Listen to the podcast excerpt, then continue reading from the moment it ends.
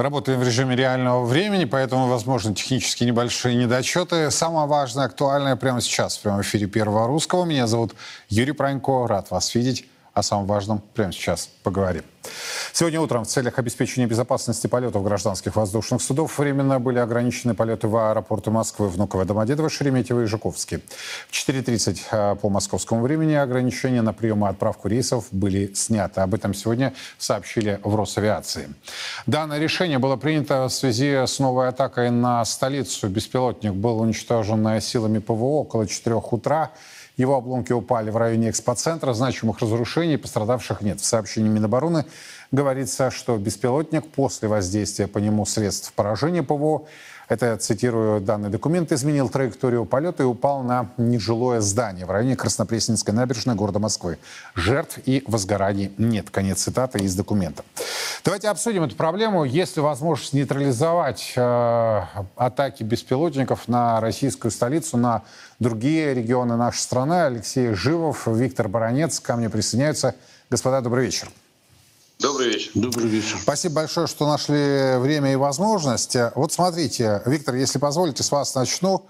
А, есть страна, которая не закрывает свой аэропорт, несмотря на то, что она находится, в общем-то, в вражеском окружении, не закрывает ни на день, ни на час, ни на более э, серьезное время. А, я имею в виду аэропорт Бенгурион э, в Израиле, в Тель-Авиве.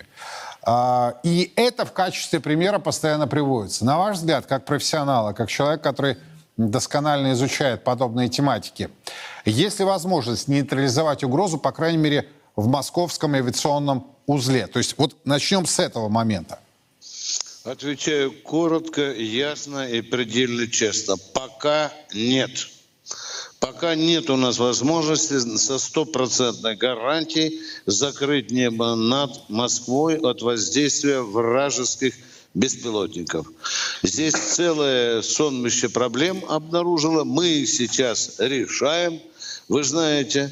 Но э, пока у нас, э, скажем так, небо над Москвой, оно пока еще, к великому сожалению, дырявое, и этим пользуется противник.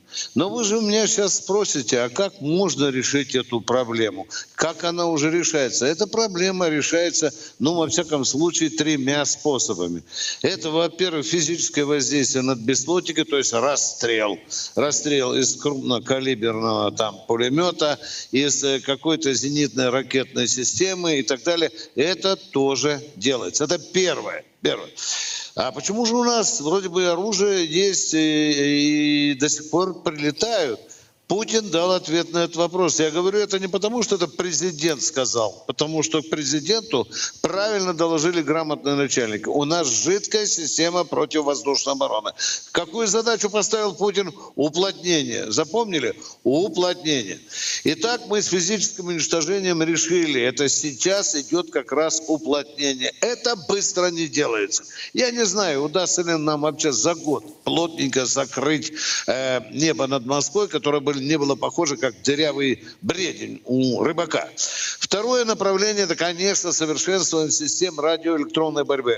Здесь у нас очень серьезные, серьезные успехи. Ведь мы же часто слышим, не только над Москвой, а над Калужской областью, над Брянской и так далее, упал самолет, там поле, никакого взрыва не получилось. Это его величество радиоэлектронная борьба, это наши специалисты. Это второе средство.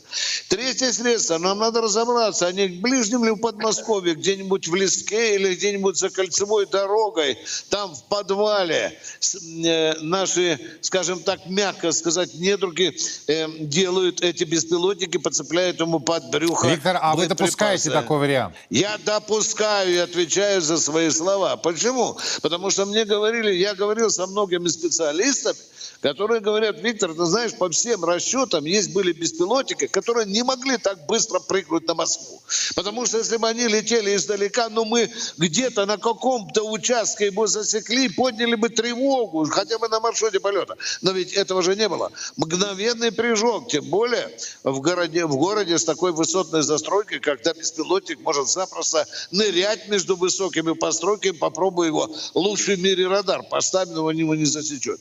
Ну и, конечно, конечно, еще один способ – это уничтожение гнезд с которых запускаются эти беспилотники. А это уже касается не только территории России, не только Подмосковья, а это касается и Украины непосредственно. Мы это делаем, и уже немало.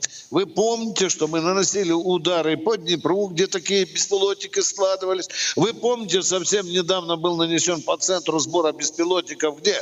В Одессе и так далее. Таких примеров много. Но пока таких ударов, к великому сожалению, мало. Потому они летят и шлепаются в наши вот эти высотные. Вот почему любопытный вопрос, почему они зубами вцепились вот эти высотные здания. Да, это интересно. Значит, э, британцев, которых консультируют, или американцев, у них там в полетном задании, видно, заложены эти вот высотные здания, потому они, видите, не, не промазывают. Но тут надо смотреть направление. Потому что за этими домами, если смотреть, с какой стороны они подлетали, есть другие здания, но я не хочу говорить об этом в эфире.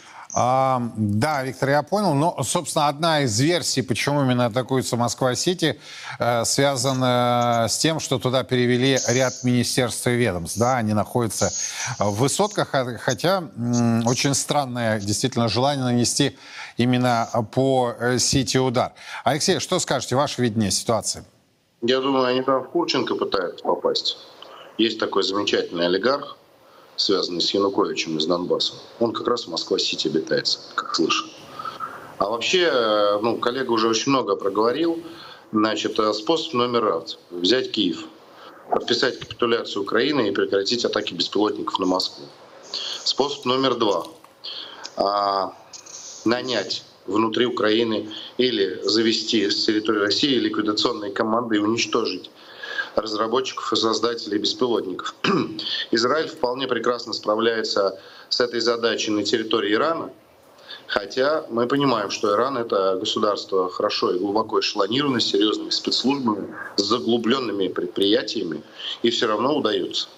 А мы почему не можем? Мы хуже э, господ евреев работаем по спецслужбистской теме. То есть, или команды кто-то не дает. Вы думаете, что эти разработчики прячутся, что ли? Они тиктоки снимают, они все на виду. Мы знаем, что, что это за люди, как их зовут, где они живут. Они периодически показывают эти беспилотники, которые вот долетают до Москвы на аэродромах, говорят, сейчас ждите, сейчас прилетит. Где спецназ ГРУ, где СВР, где ликвидаторы наши? У нас советская ликвидационная школа, одна из лучших в мире. В конце концов, мы можем там нанять людей и уничтожить этих уродов, просто уничтожить их, физически убить. Мы должны там э, с их стороны устроить э, такой, э, такой террор против значит, их преступников военных, чтобы они на улицу боялись выходить. Они видео записывают, спокойно угрожают нам из ТикТока, входят там по своим аэродромам. Ну, то есть, если не можем взять Киев, давайте уничтожать конкретно, как коллега правильно сказал, гнезда а точнее разработчиков, аэродрома и так далее. Тут вполне там хватит десятков крылатых ракет или нескольких мощных ликвидационных команд. Третий вариант. Э, если их запускают с территории Украины, это делается недалеко от границы с Россией, потому что ну, максимальная дальность у них, э, в зависимости от модели, 500-700 километров. Следовательно, это где-то Сумская область, да, правильно, Харьковская, но недалеко от границы. Но опять же, спецназ ГРУ должен работать за нулем. Это его задача. Но эту задачу должен поставить, э, значит, Генштаб, глава ГРУ, и под эту задачу должны быть выделены ресурсы в связи с контрразведкой ФСБ и другими службами. Эту задачу выполнить реально. Ну и также можно бы и нужно охотиться на Хаймарсы на них. То есть это, это все задача для, для наших развед, разведчиков-диверсантов. Вот. А, ну, то есть активизация еще, работы еще специальных служб. Да, конечно. А, и я уверен, что специальные службы такую задачу выполнят, если она им будет поставлена. И будут даны необходимые материально-технические средства. Я не сомневаюсь ни секунды, я знаю некоторых представителей этих служб и уверен в их профессионализме на 100%. Вот, а, значит, э, потом, что с точки зрения техники, да? То есть, в принципе, можно действительно уплотнить оборону Москвы, и не только Москвы. А, можно поставить, во-первых, аэроскопы, можно поставить более современные, разрабатывают, сейчас будут поставляться на вооружение более современные глушилки не компактного типа, а какие-то такие большие серьезные комплексы. Вот. Но в первую очередь, конечно, нужны аэроскопы, как в тылу, так и на фронте. Есть системы, я своими глазами видел системы, которые способны распознавать все типы беспилотников в радиусе 2-3 километров, вести их и сами производить систему глушения. И это не то, чтобы это супер дорого стоит, эта система стоит там в районе 12-15 миллионов рублей. Ну, стоила до девальвации. Вот. А предложение было, например, прикрыть Севастополь. Эта система, не знаю, насколько она там сейчас, это предложение развивалось, но я видел ее тесты, ее еще дорабатывали при мне на полигоне. Ну, то есть идет процесс доработки, то есть это все сырые решения, но они работают у нас, они есть. А, беспилотника, ну, то для него, это вообще, ну, мы столкнулись с принципиально новым видом вооружения. Надо понимать, что к этому подготовиться было сложновато. И я думаю, что если бы у американцев была эта проблема, они бы тоже с ней быстро не справились. И никто с ней быстро не справится. Вот. А, но вот что хочу сказать переходя от э, дел военных к делам экономическим, понимаете, как вот мы полтора года буквально с нуля начали поднимать значит, свою военно-техническую отрасль и отрасль двойного назначения. Только-только у нас какие-то первые КБ, наработки появились, что-то начали делать. Но мы, понятно, из каких комплектующих собираем? Нам с китайских, правильно? Ну, из иностранных. У нас там две трети комплектующих во всех этих про китайские или там иранские, не знаю, там венгерские комплектующие. Ну или через третьи страны мы закупаем там западные комплектующие для наших ракет, там беспилотников и так далее. А потом приходит Эльвира Набиульна и один, за один день берет нас тапком всех, хлопысь, как таракана. И двойная девальвация и повышение ставки. И все вот эти, вот все, что за полтора года народилось, вот это вот маленькие КБ, конструкторские бюро, инженерные, первые образцы, это все разом убито. Потому что китайские товары все комплектующие X2, X3 по цене, и кредиты X2 там, кредитовались там, может кто-то ребят брал под 8%, сейчас будут брать под 20%. И это еще не все. Вы думаете, у нас нет иностранных комплектующих в э, тех ребятах, которые законтрак... Законтрак... уже законтрактовались у Министерства обороны? Иностранные есть там комплектующие. И они тоже сейчас, у них сметы уже, вы знаете, как Министерство обороны, там сметы фиксированные.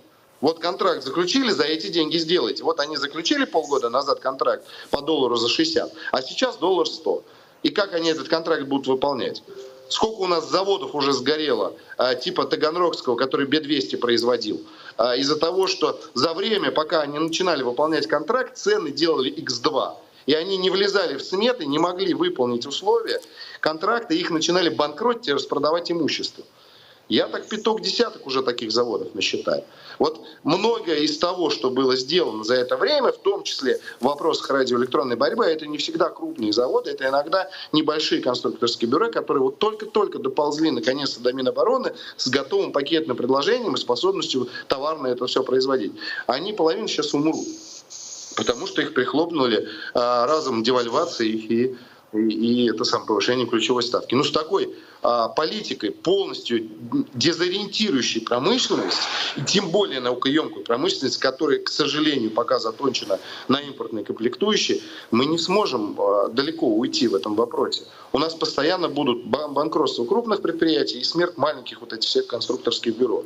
Вот смотрите, я мог месяц назад, условно говоря, на миллион рублей купить, не знаю сколько, 5 э, мавиков в армию привезти, а сейчас там 3. И то трудно, потому что Китай закрыл это самое, закрывает.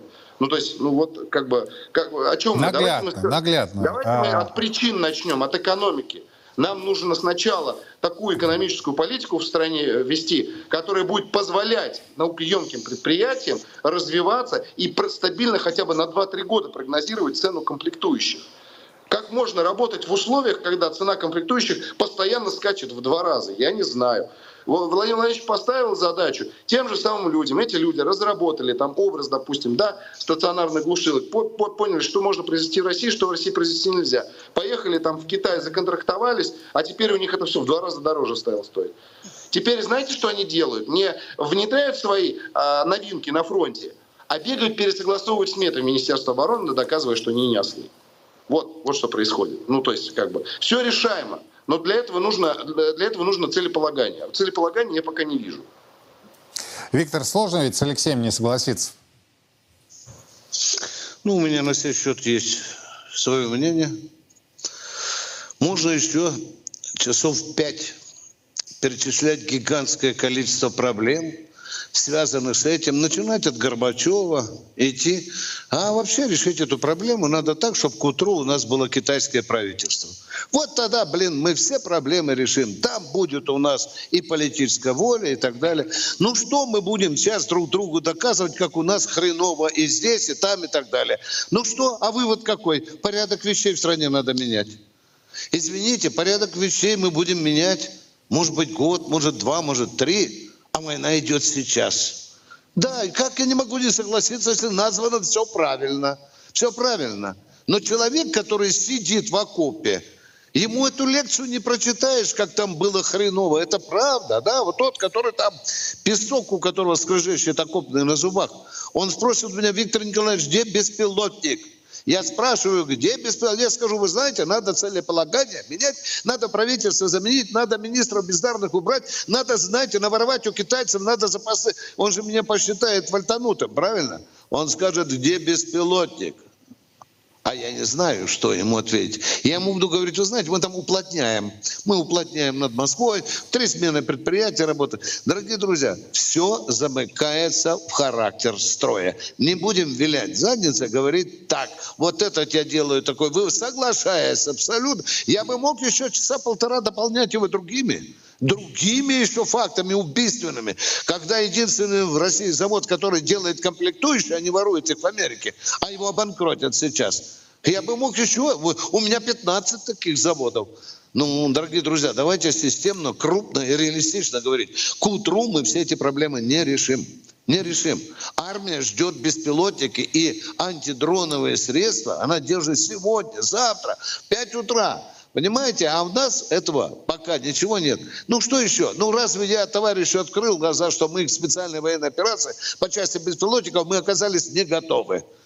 Почему мы побежали с протянутой рукой в Иран? Почему мы побежали с протянутой рукой в Китай?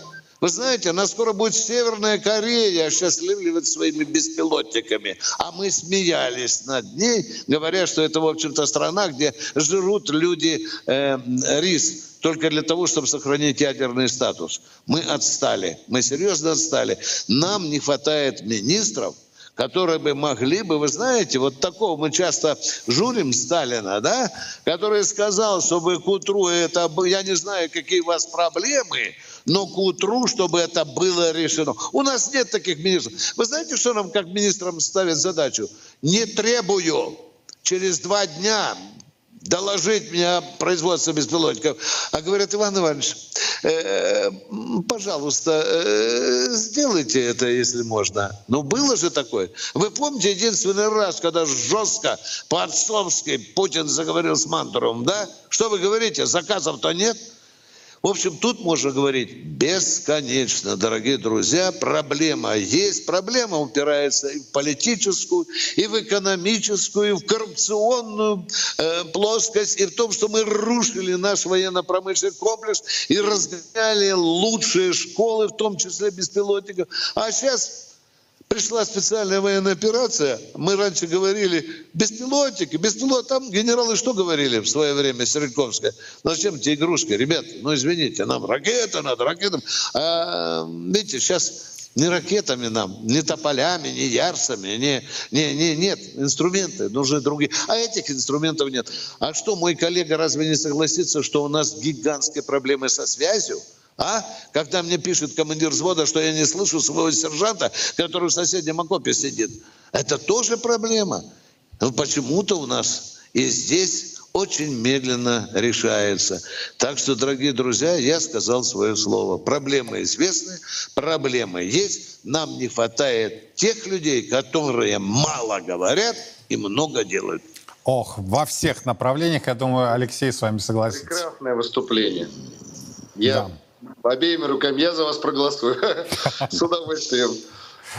Да, спасибо большое. Виктор Баранец, Алексей Живов. Очень откровенно, порой эмоционально.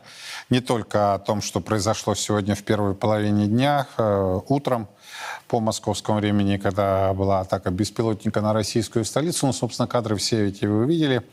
Однако, действительно, надо не только изучать э, тот же израильский опыт э, разных в разных частях, в разных направлениях. Но и, как сказал господин Баранец, от слов переходить к делу. Вот эта схема, когда э, казалось бы, финансово-экономическое решение может привести к дестабилизации работы предприятия оборонно-промышленного комплекса, на мой взгляд, это недопустимо. Это тема другого разбора полетов. Мы обязательно его сделаем здесь в эфире Царьграда. Но, между тем, ВСУ не смогут взять Мелитополь и выйти к Азовскому морю, перерезав сухопутный мост в Крым. По крайней мере, об этом пишет э, Вашингтон-Пост со ссылкой на оценки американских спецслужб. Скорее всего, ВСУ не смогут дойти даже до Такмака, главного узла обороны на запорожском направлении. Цитата. «Оценка основана на высокой эффективности обороны вооруженных сил России, которая опирается на серию линий укрепления минных полей». Еще одна цитата. Данный факт, э, скорее всего, спровоцирует разборки и в Киеве, и в столицах западных союзников на предмет того, почему контрнаступление, подкрепленное десятками миллиардов долларов и в военной технике и снаряжении, не достигает намеченной цели, замечает Вашингтон-Пост. В публикации есть признаки недовольства действиями Украины э, в США, э, отвлечением сил на Бахмут с южных направлений отказом от одного а, концентрированного прорыва, замечают американские эксперты, которые а, много раз рекомендовал Пентагон в пользу тактики мелких групп на многих направлениях. В итоге ВСУ все равно несут потери, но без э, какого-либо решительного результата и вынуждены вводить в бой на первых оборонительных линиях силы, предназначенные для ввода в прорыв. Более того, участились случаи массового дезертирства и сдачи бойцов ВСУ в российский плен. У нас одна радиостанция, несколько человек, так как их очень не хватает. Провизии, воды такого тоже не хватает. Несколько дней можем сидеть без воды, без пищи. У командиров к личному составу отношение как к одноразовым вещам.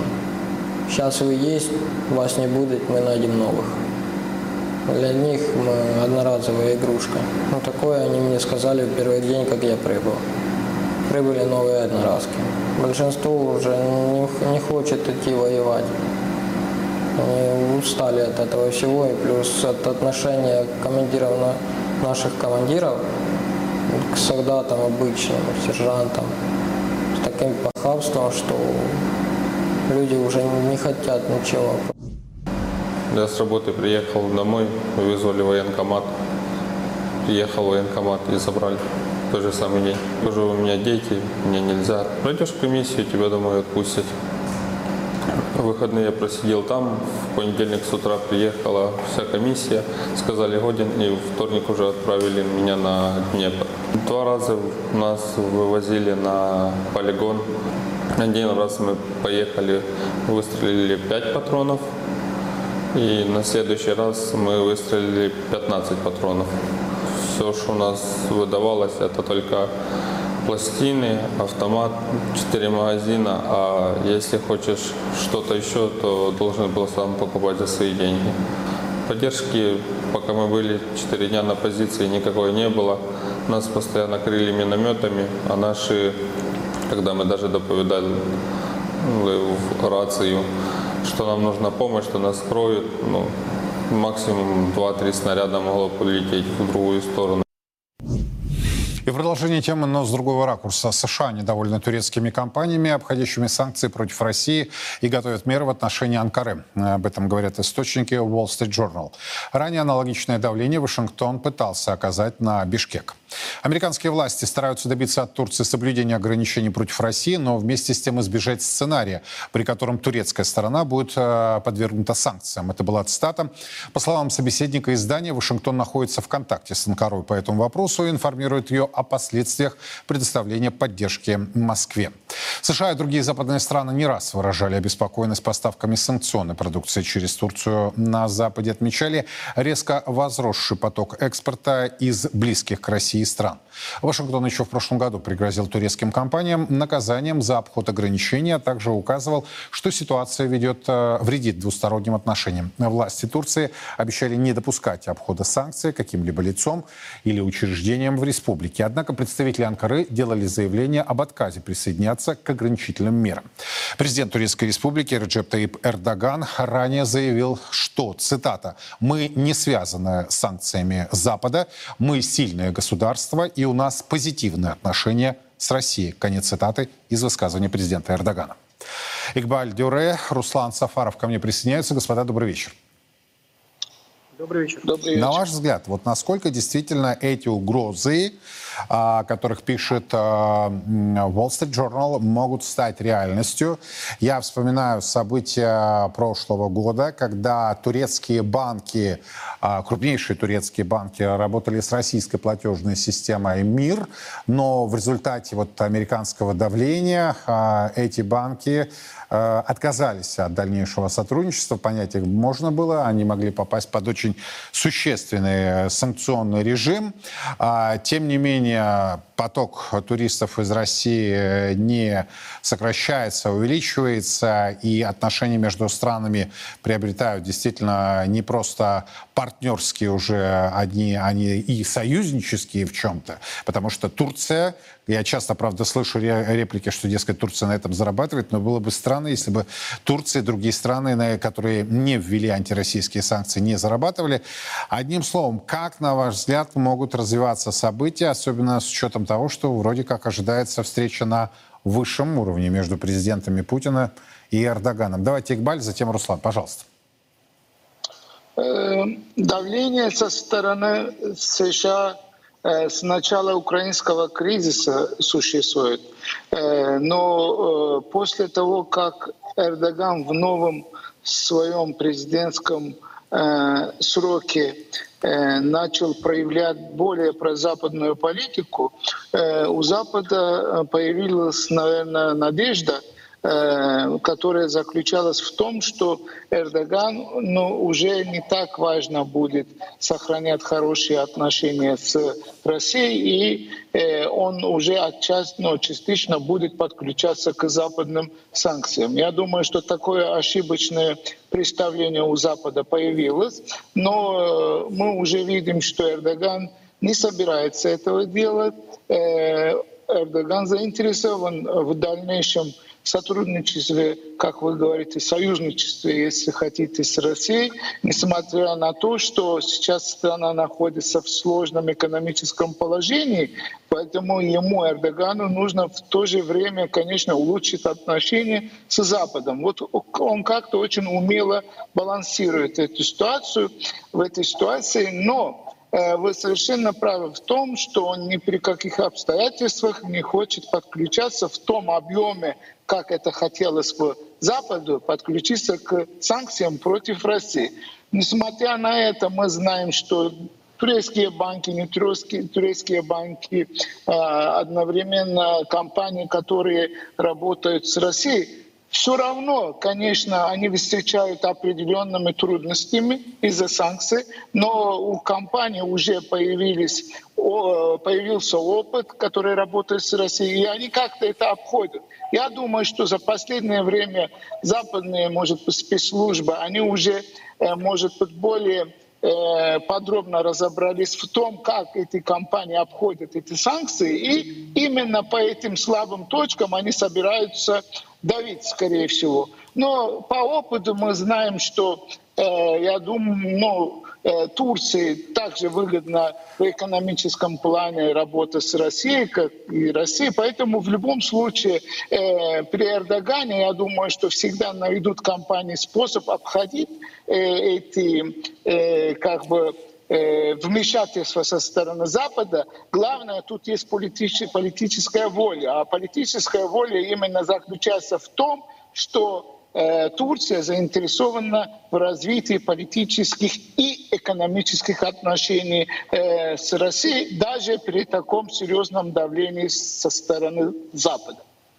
Ну, я никогда не скрывал э, своих симпатий, особого отношения к Турецкой Республике и к ее лидеру Реджепу Таипу Эрдогану. Я надеюсь, что Восток не просто дело тонкое, но его умение, политическое мастерство позволят э, не просто сохранить надежные российско-турецкие отношения, но и, как говорят в таких случаях, углубить и найти больше точек соприкосновения взаимовыгодного сотрудничества.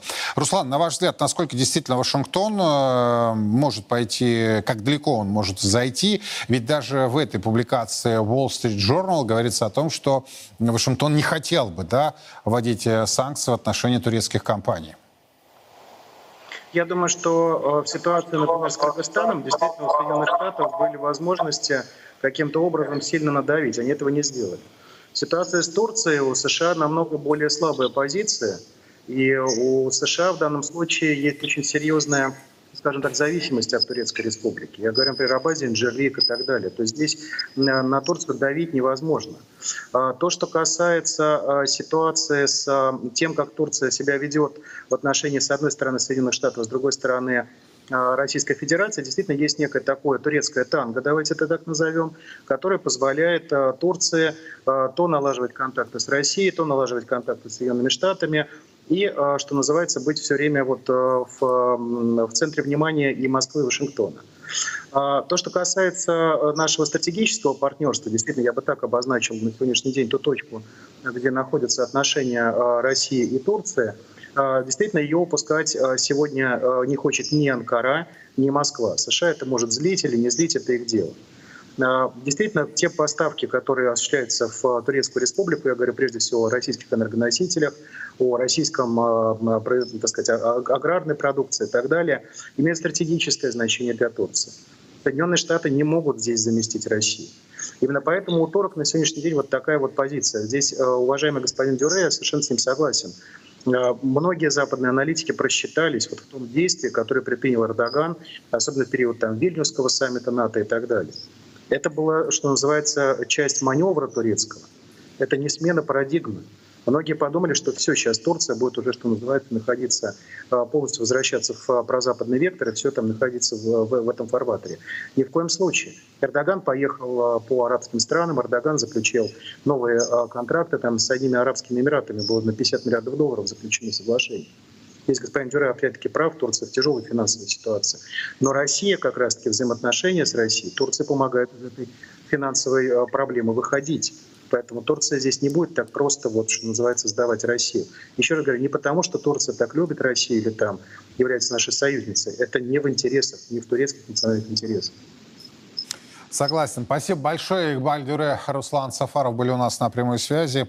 Говорили о сегодняшней публикации Wall Street Journal, где, эм, в общем-то, сообщается о попытке Вашингтона надавить на Анкару, на турецкий бизнес. Э, при этом США прекрасно понимают, что наказать Турцию им не удастся, а вот создать проблемы, в том числе и себе, вполне возможно. И соглашусь с нашими экспертами, уж много было реплик э, по поводу якобы изменения парадигмы президента Эрдогана, особенно после Вильнюсского саммита Североатлантического альянса. Но, как всегда, балаболы просчитались, что, безусловно, радует. К этой теме мы будем неоднократно еще возвращаться, потому как встреча на высшем уровне президентов Путина и Эрдогана ожидается уже в ближайшее время. Подробности обязательно у нас последуют.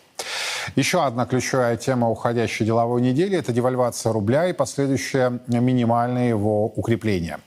По данным медиа, экспортеров обяжут еженедельно отчитываться о продаже экспортной выручки. Делать они это будут уже со следующего понедельника, 21 августа. Кроме того, компании начнут отчитываться об объемах репатриируемой валютной выручки. Также российские власти поручили экспортерам максимально обеспечить поступление валютной выручки на свои счета в российских банках и увеличить продажу валюты. Если сейчас мы с вами посмотрим на торговый терминал, то увидим, что, ну, собственно, укрепление российской валюты сегодня, э, мягко говоря, замедлилось. Даже в какой-то момент и евро, и доллар стали подрастать сейчас. Пара а, рубль-доллара 93,69, пара рубль-евро 101,90. Все-таки будет ли дальнейшее укрепление или системный вопрос так и не решен? И к нему уже, возможно, придется возвращаться в самое ближайшее ближайшие дни, ближайшие недели. Александр Зуваев, Алексей Петропольский ко мне присоединяются. Господа, добрый вечер. Добрый вечер. Ну вот смотрите, среди коллег-экономистов, брокеров, трейдеров, финансистов э, мнения разделились. Одни говорят, что, собственно, а, такой вот закулисный, да, без камер интервенции оказалось достаточно. Правда, вот укрепление не продолжается, но, собственно, здесь, возможно, интересы а, и Минфина, и сырьевых компаний, ну и других участников, связанных так или иначе с государственным бюджетом. С другой стороны, вопрос системно не решен. Решения были приняты в ручном режиме, и, собственно, в обозримой перспективе проблема может вновь возникнуть. Да ваши, ваши взгляды, ваши позиции, ваши обоснования. Давайте Александр, затем Алексей. Пожалуйста. Мое мнение, что у нас скоро президентские выборы. Соответственно, не так сильно влияет курс рубля на инфляцию. Самая пессимистичная оценка падения рубля на 1% увеличивает годовую инфляцию на одну десятую. Но людям некомфортен тот курс, который не видят. Соответственно, я думаю, на конец года мы увидим 65 85 коридор, ближе к 65. Рост ставки, кто-то говорит 15, я думаю 14 будет. Я считаю рост Юрлса, улучшение ситуации с бюджетом, ну и да, экспортеры, в принципе, проблему и бюджета, и курса может решить один Сургутнефтегаз локально. 54 миллиарда долларов на счетах. Соответственно, укрепление рубля – это плохо для наших акций экспортеров. Это основа всех индексов. Они будут хуже рынка. Значит, надо искать идеи э, за пределами экспортного сектора. Сбер, как я много раз говорил, я не думаю, что из-за роста ставки там будет ухудшение по прибыли, и 30 рублей мы дивиденды увидим. Ростелеком он прекрасно отчитался. Кибербезопасность, Positive Technologies, третий, четвертый квартал, там сезонность должны быть хорошие результаты. А в целом, конечно, рост ставки – это негатив для фондового рынка, но я думаю, что фондовый рынок этот негатив переживет. А с точки зрения макроэкономики, Александр? Ну, с точки зрения макроэкономики, рост ставки приведет к тому, что российская экономика по итогам года вырастет меньше. Но тут есть такой момент, рост ставки – это рост ставок по вкладам, это защита сбережений от инфляции. Ну и удорожание кредитных ресурсов, оборотных средств. Да. Мы с вами прекрасно Конечно, понимаем. Да. И почему-то всегда говорят только кредиты. Да нет, а, бандовые займы тоже дороже. Конечно, долговой, да. В принципе, одно и то же. Просто кредит, он как бы не торгуется. Бандовый рынок, конечно, очень серьезно зависит от ключевой ставки ЦБ. Да, Алексей, ваша позиция, ваше мнение. Ну, мое мнение, что мы будем видеть действительно увеличение э, ставки и, наверное, до конца года ближе к 14 или к 15, что приведет, конечно, к замедлению экономики в первую очередь, ну и во вторую очередь, что снижение э, курса по отношению к доллару будет. Но фактически мы будем, мое мнение, около 90-100 держаться и дальше, и иногда доходить и выше. Все в ручном режиме решается, и пока что волеизъявление стремления снижать ниже нету, поскольку, как мы видим, а, соглашение о том, что валютную выручку держать в иностранных банках до сих пор можно, никто не отменил. А это именно и был тот ключевой фактор, который привел к плавному а, снижению и оттоку капитала. Если раньше валютная выручка менялась и хранилась на а, территории России, российских банков, а здесь ее держать просто невыгодно, поскольку банки создали условия, что ее хочешь не хочешь придется поменять, то фактически не вижу какой какой-то э, реальной конъюнктуры к тому, чтобы курс сильно упал до 65. Скорее всего, вот примерно так же мы и останемся. А что касательно бандов, то, собственно, у меня компания, которая э, помогает э, облигации размещать компаниям, и у нас было уже до Нового года на 5 миллиардов рублей заявок, и поверьте, люди не спешат размещать займы под 18-20% годовых, поскольку ну, не у каждого рентабельность бизнеса позволяет такие проценты выплачивать. Я бы добавил, мягко говоря. А, а, смотрите, вот вы оба приходите к выводу, что м, это вопрос системный, это вопрос комплексный, в ручном режиме, ну, вот, собственно, его в моменте только можно решить.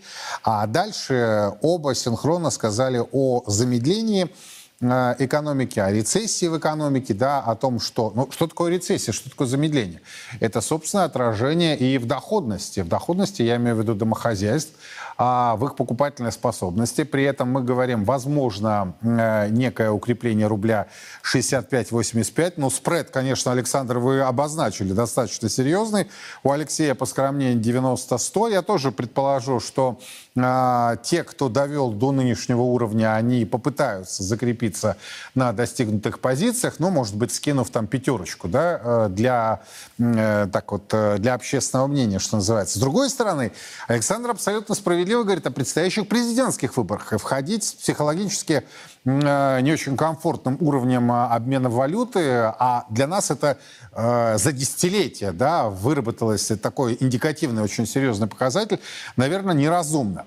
Но я хочу обратить внимание именно на замедление, стагнацию переходящую в рецессию, которая может вызвать и более серьезные э, последствия с точки зрения социально-экономической. А, получается, что это неизбежно, такова цена вопроса, Александр? Ну вот за полугодие, за первое плюс полтора процента – промышленность больше. Я не думаю, что мы покажем минус по итогам года, плюс мы покажем точно, но он будет меньше, чем 1%.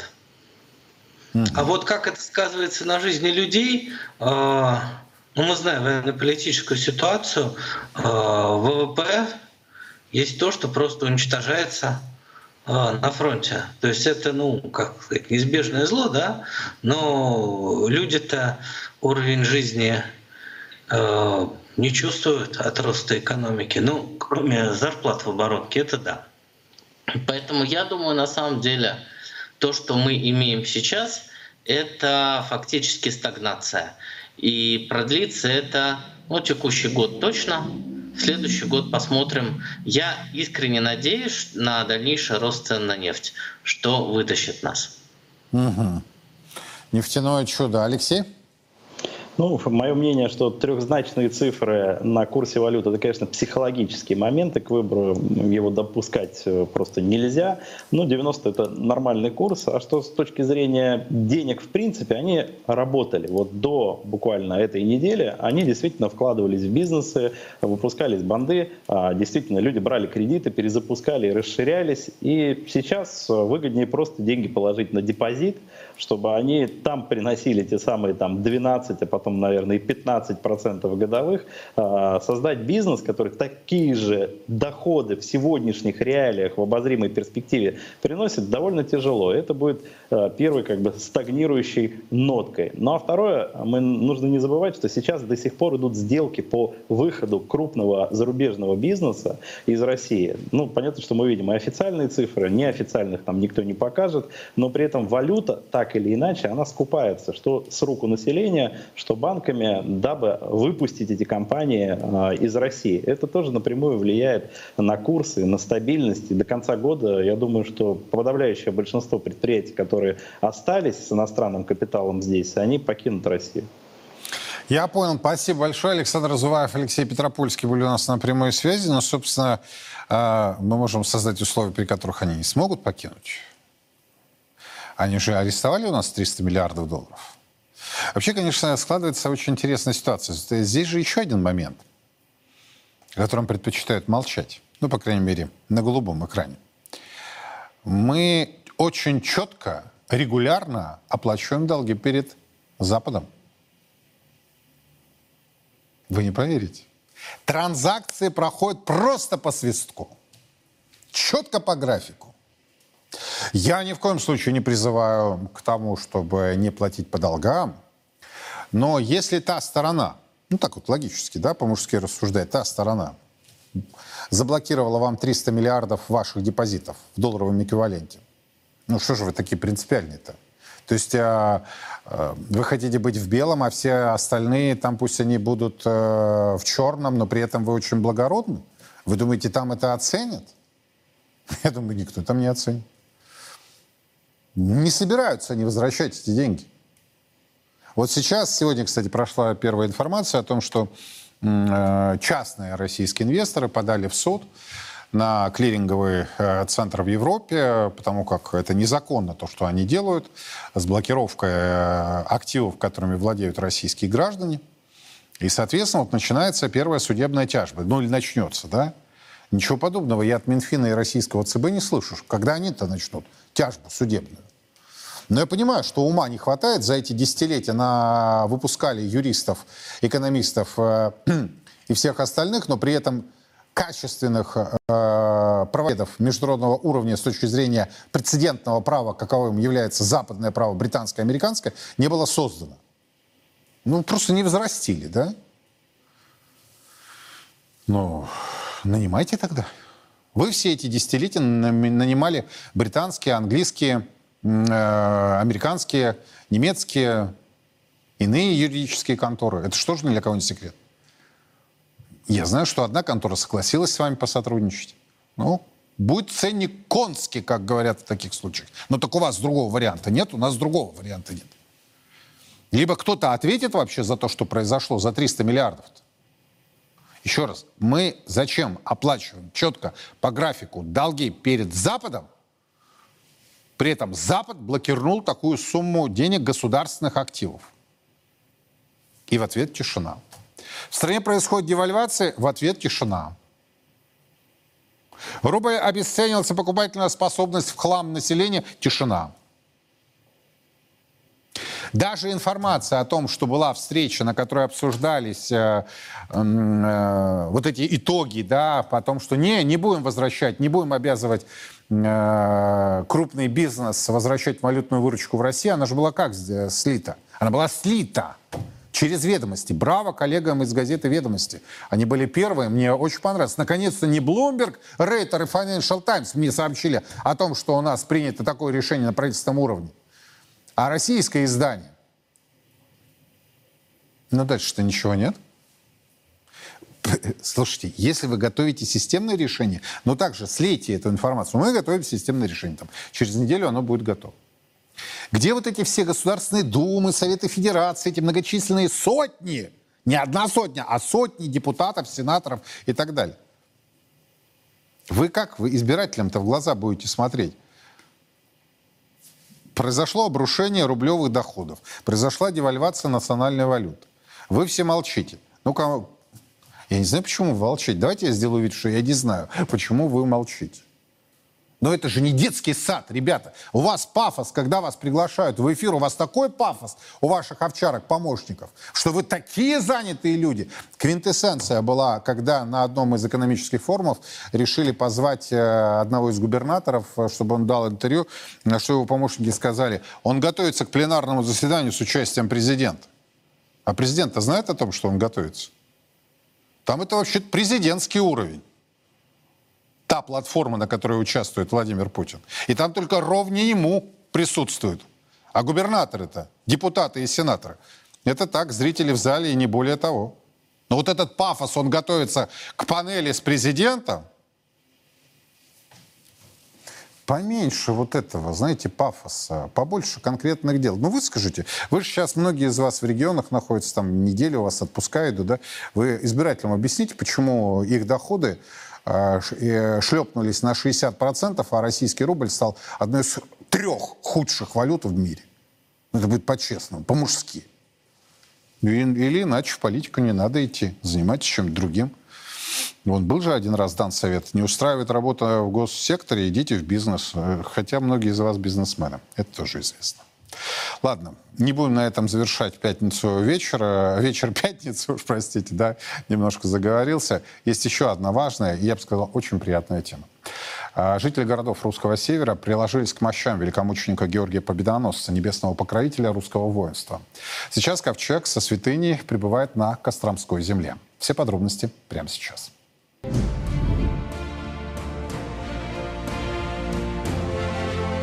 Мурманск и Североморск, Петрозаводск и Череповец, Вологда и Ярославль.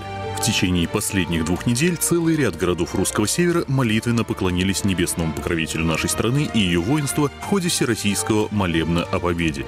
Всего же торжественное принесение ковчега с мощами великомученика Георгия Победоносца охватило уже около 50 регионов России. Величайшая честь всем нам прикоснуться к святыням, к иконе, мощам святого великомученика Георгия Победоносца, который был всегда хранителем и защитников воинов, воинов нашего Отечества. И эта возможность прикоснуться нам, нынешнему поколению, поколение, которое столь тоже ответственный период для нашего Отечества решает судьбоносные задачи. Действительно, перекличка времен и поколений сегодня особенно важна. Более тысячи лет русские люди почитают святого Георгия Победоносца. В сотнях войн и боевых действий он помогал нашим бойцам не захватывать и порабощать, а освобождать земли и народы. Так и сегодня бойцы СВО под русскими флагами и стягами с ликом Спаса Нерукотворного творят Божие дело, освобождая исконно русскую землю от главного исторического зла. И сотни тысяч людей уже помолились Георгию Победоносцу об их скорейшей победе и о воссоединении земли русской. Сейчас вот проходит, он по всем субъектам России приносит мощи, вот, честь победы, вот, чтобы война быстрее закончилась, чтобы как бы Россия крепла и воссоединилась. Хочу попросить, чтобы э, Георгий Победа помог нашим ребятам. Чтобы он дал им силы, здоровье, укрепил их, чтобы наша победа была. От таких простых, но очень искренних и глубоких слов участниц молебна разных поколений укрепляешься в уверенности. Их молитвы принесут нам победу, как это бывало уже многократно в русской истории. И в том числе 410 лет назад, когда завершилась русская смута начала 17 века. Это произошло в Костроме, откуда был призван на царство Михаил Федорович Романов, и где сегодня совершается Всероссийский молебен о победе. Господь, вот эти наши молитвы о помощи в военных действиях, о победе обязательно услышит и благословит, потому что Господь хочет даст доброе жительство и славу нашей православной стране, православной державе, как это было в течение столетий. Русский север простился с чудотворной святыней. Впереди Иваново-Вознесенская и Владимиро-Суздальская земли и русский юг. Всероссийский молебен о победе продолжается. Святые великомученичи и победоносчи Георгии. Моли Бога о нас. Во все времена и во всех войнах русские люди молились о победах наших бойцов их небесному покровителю, Георгию Победоносцу. В 100 городах 89 регионов России пройдет всероссийский молебен святому великомученику Георгию Победоносцу. Каждый сможет поклониться его мощам и попросить святого о помощи. Нет сомнений, молитвами Георгия Победоносца Господь защитит наших воинов и дарует нам новую, великую победу. Андрей Пинчук, первый министр госбезопасности Донецкой Народной Республики, герой ДНР, полковник запаса, доктор политических наук. Честно о спецоперации. Говорим, о чем другие молчат. Сила в правде. И только так победим.